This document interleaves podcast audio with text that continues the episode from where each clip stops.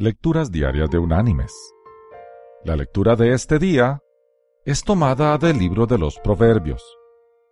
Allí, del Proverbio 20, vamos a leer los versículos 6 y 7, que dicen, Muchos hay que proclaman su propia bondad, pero un hombre de verdad, ¿quién lo hallará?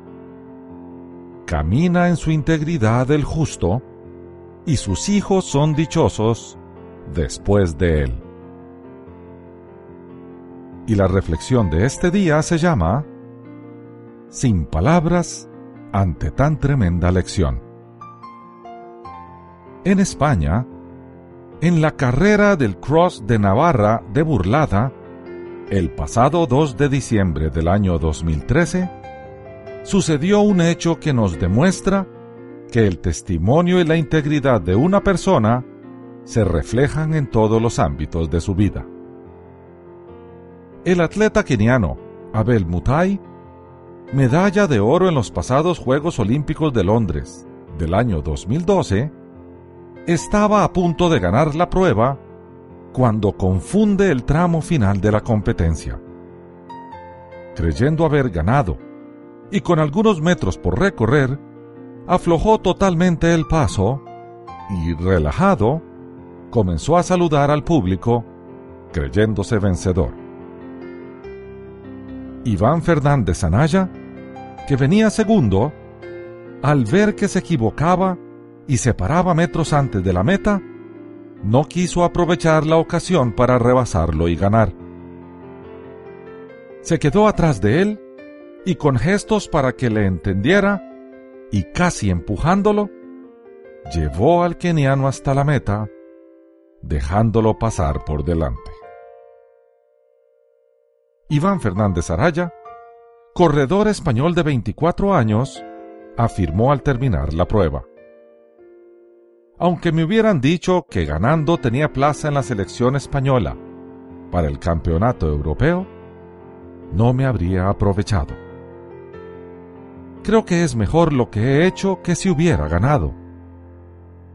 Y esto es muy importante, porque hoy en día, tal como están las cosas en todos los ambientes, en el fútbol, en la sociedad, en la política, donde parece que todo lo honesto ha perdido su valor, un gesto de honradez va muy bien. Mis queridos hermanos y amigos, ¿cuánta falta le hace al mundo gente de integridad?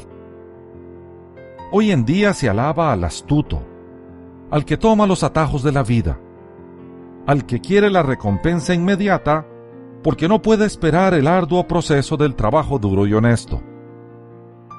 A las personas íntegras que pagan sus impuestos puntualmente, que no sacan ventajas deshonestas y que siempre desean tener relaciones ganar-ganar, se les califica de tontos e incautos.